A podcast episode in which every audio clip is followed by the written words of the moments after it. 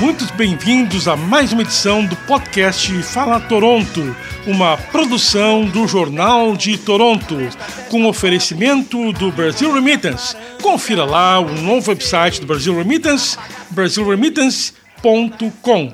Nós temos hoje a honra de contar com a presença aqui nos nossos estúdios da Idalina da Silva.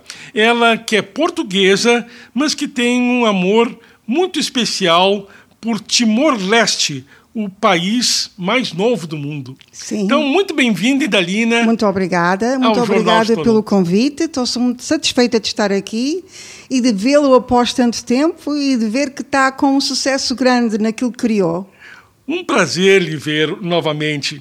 Pois é, como disse, Timor-Leste é o mais novo país do mundo e até passou por duas independências: é, a independência de Portugal em 1875 e a da Indonésia em 2002.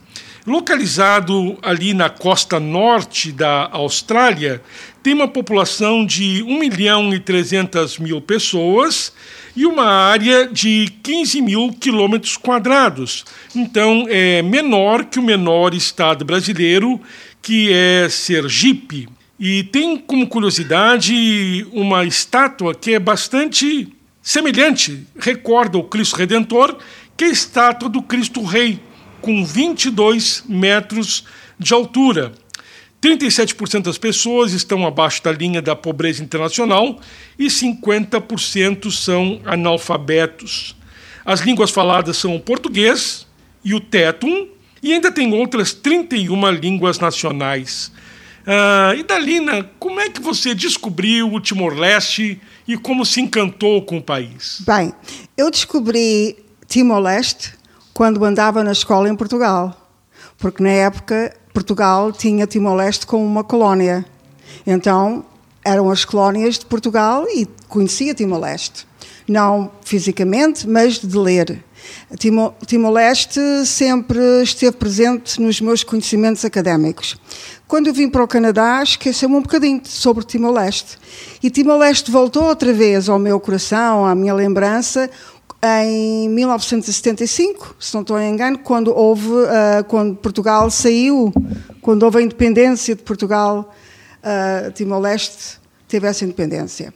E depois fez a minha vida. Escrevi muito sobre Timor-Leste, aqui em Toronto. Aqui em Toronto abriguei um amigo chamado Abé Barreto, que é um timorense que vivia nos Estados Unidos, uh, para pedir ajuda aos governos do Canadá e ao governo dos Estados Unidos para ajudar a Indonésia a sair do, do Timor-Leste. Então eu fazia um pouco de, vamos lá, era ativista naquela época, juntamente com a Abé Barreto e com outras pessoas da comunidade portuguesa, em frente uh, ao consulado da Indonésia aqui em Toronto. Depois passou. Até que um... Em 2002 conseguiram a independência da Indonésia. Eles conseguiram a independência da Indonésia, só que eu em 2002, quando houve a independência da Indonésia, não sabia que ia parar a Timor-Leste. Foi um acaso. Eu não procurei vir ter comigo. E quando essa proposta me foi feita, eu não olhei para trás nem um segundo. Perguntaram-me se eu não queria pensar e eu disse que não, que já tinha pensado, que eu queria ir para Timor-Leste.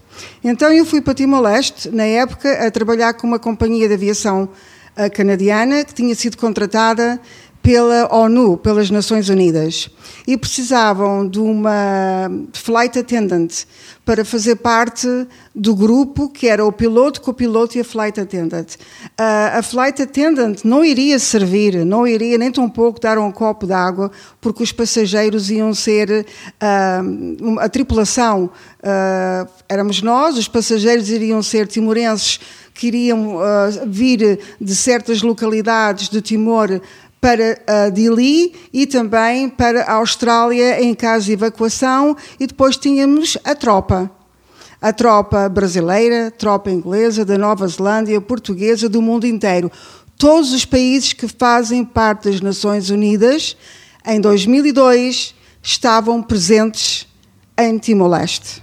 Uhum. Eu fui parar a Timor-Leste eu voei sobre Timor-Leste durante cerca de quatro anos. Transportei muitos soldados a morrer com dengue, com malária, que tínhamos que levar para Jakarta ou tínhamos que levar para Darwin, no hospital mais próximo na Austrália. Uh, e comecei a amar aquela gente de uma forma que eu nunca pensei que queria amar um povo que não fazia parte da minha cultura, não fazia parte do meu falar de dia a dia. Mas eu amei aquelas pessoas e continuo a amar, inclusive eu tenho um afilhado em Timor-Leste. O que lhe impressiona no Timor-Leste e quais são as lembranças que a senhora tem de lá?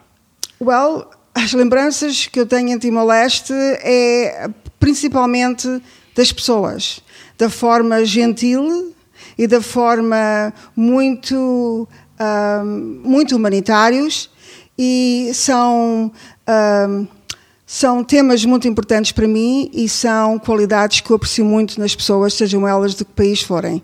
E uh, com aquela maneira de ser, eles, eu apaixonei por eles, uh, comecei a envolver-me com a comunidade lá. Nessa época eu podia me envolver porque não estava uh, a trabalhar diretamente para as Nações Unidas, era um contrato, mas quando voltei em 2007 para começar a trabalhar mesmo com as Nações Unidas, então já não podia fazer trabalho de voluntário, porque as pessoas que representam as Nações Unidas não podem fazer trabalhos de voluntário nos países onde estão.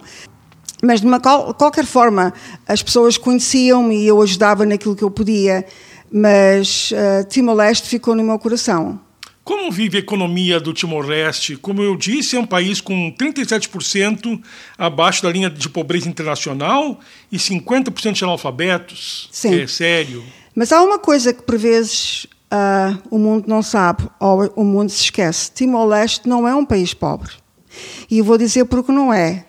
Os fundos é que são mal geridos porque Timor-Leste recebe milhões e milhões e milhões de fundos que vêm do petróleo que há à volta da ilha Timor-Leste.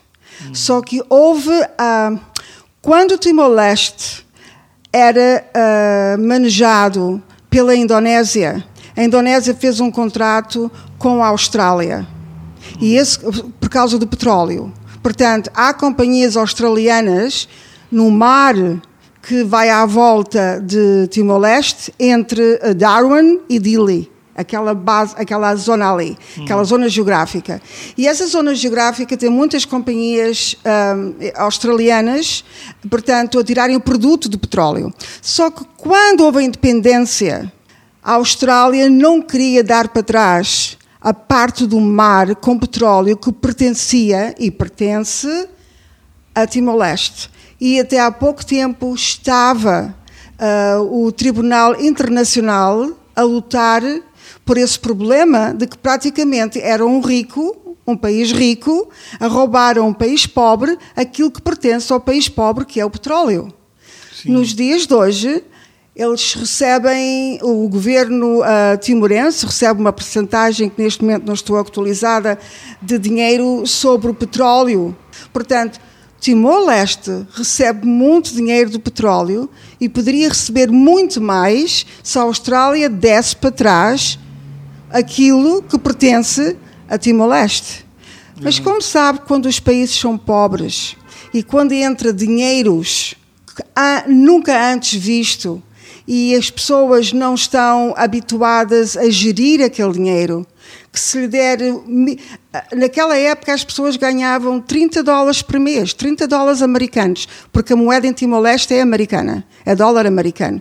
30 dólares por mês. 30 dólares por mês, não é nada. Em 2007 era quanto ganhava um empregado de escritório. Imagina aqueles que não eram de escritório, quanto ganhavam.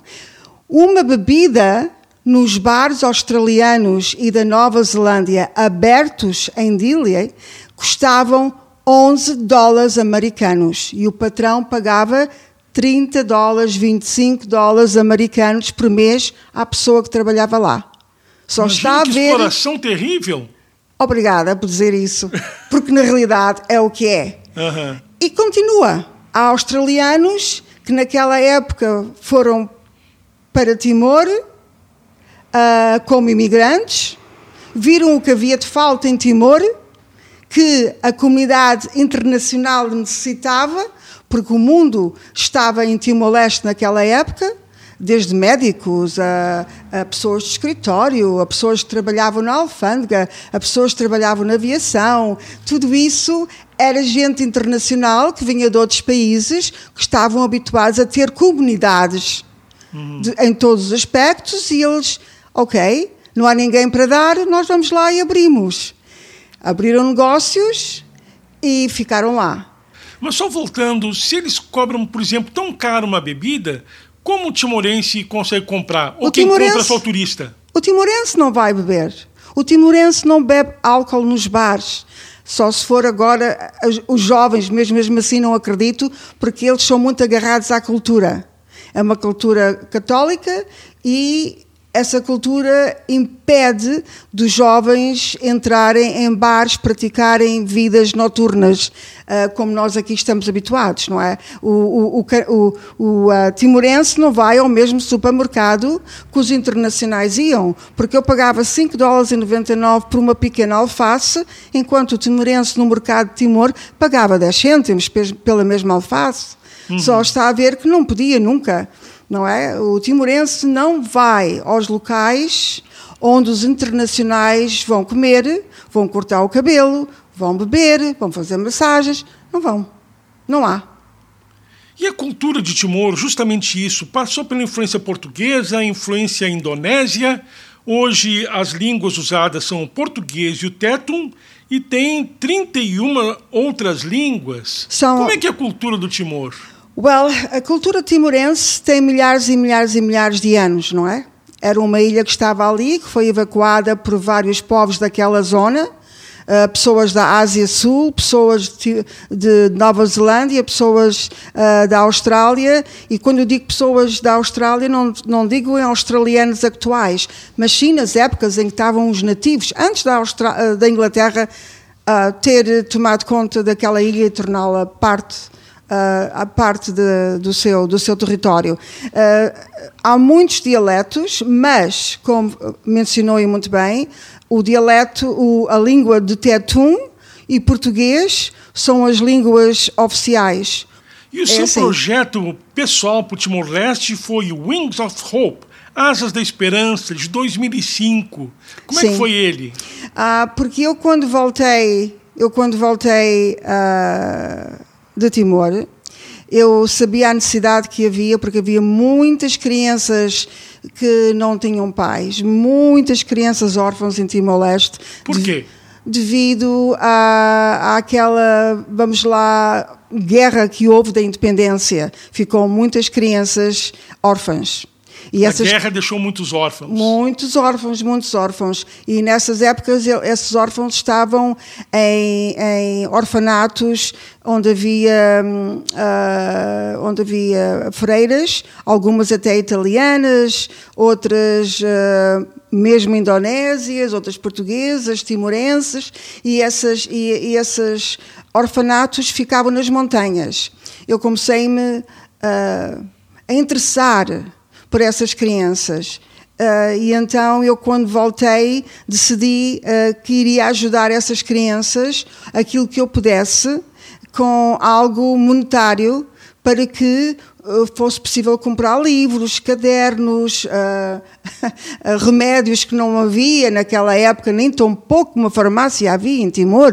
Aquilo era tudo comprado através de candonga ou quem trabalhava com as Nações Unidas, as Nações Unidas tinha o privilégio de haver lá uh, médicos uh, uh, e haver farmácias com certos medicamentos, mas não era para a população de Timor, era para a população internacional ok? Então eu achei que havia uma necessidade naquela época de ajudar e, e, foi assim, consegui, consegui muito dinheiro, consegui muito apoio da comunidade portuguesa, da comunidade brasileira e quando voltei em 2007 consegui distribuir tudo isso que eu tinha conseguido arranjado foi uh, uh, não levei dinheiro porque naquela época não podia levar dinheiro só consegui foi tudo artigos para as escolas medicamentos óculos e através do consulado português essas caixas cada uma pesava 50 quilos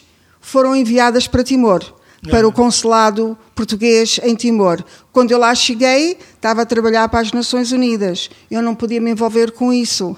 Mas, nos meus dias de folga, através do consulado português, eles ajudaram a distribuir tudo isso para as montanhas.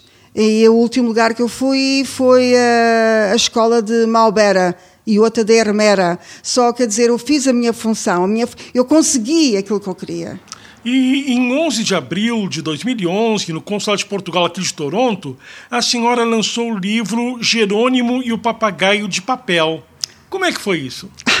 Foi lindo, eu gostei, eu adorei. Aquela história é tem um pouco de ficção, mas ao mesmo tempo também de verdade, porque eu estava hum, num lugar chamado Oekusi, que é um lugar timorense entre a Indonésia e entre Timor, nessa ilha, ah, porque é o Timor-Leste e o Timor-Oeste. O Timor-Oeste pertence à Indonésia, o Timor-Leste pertencia a Portugal.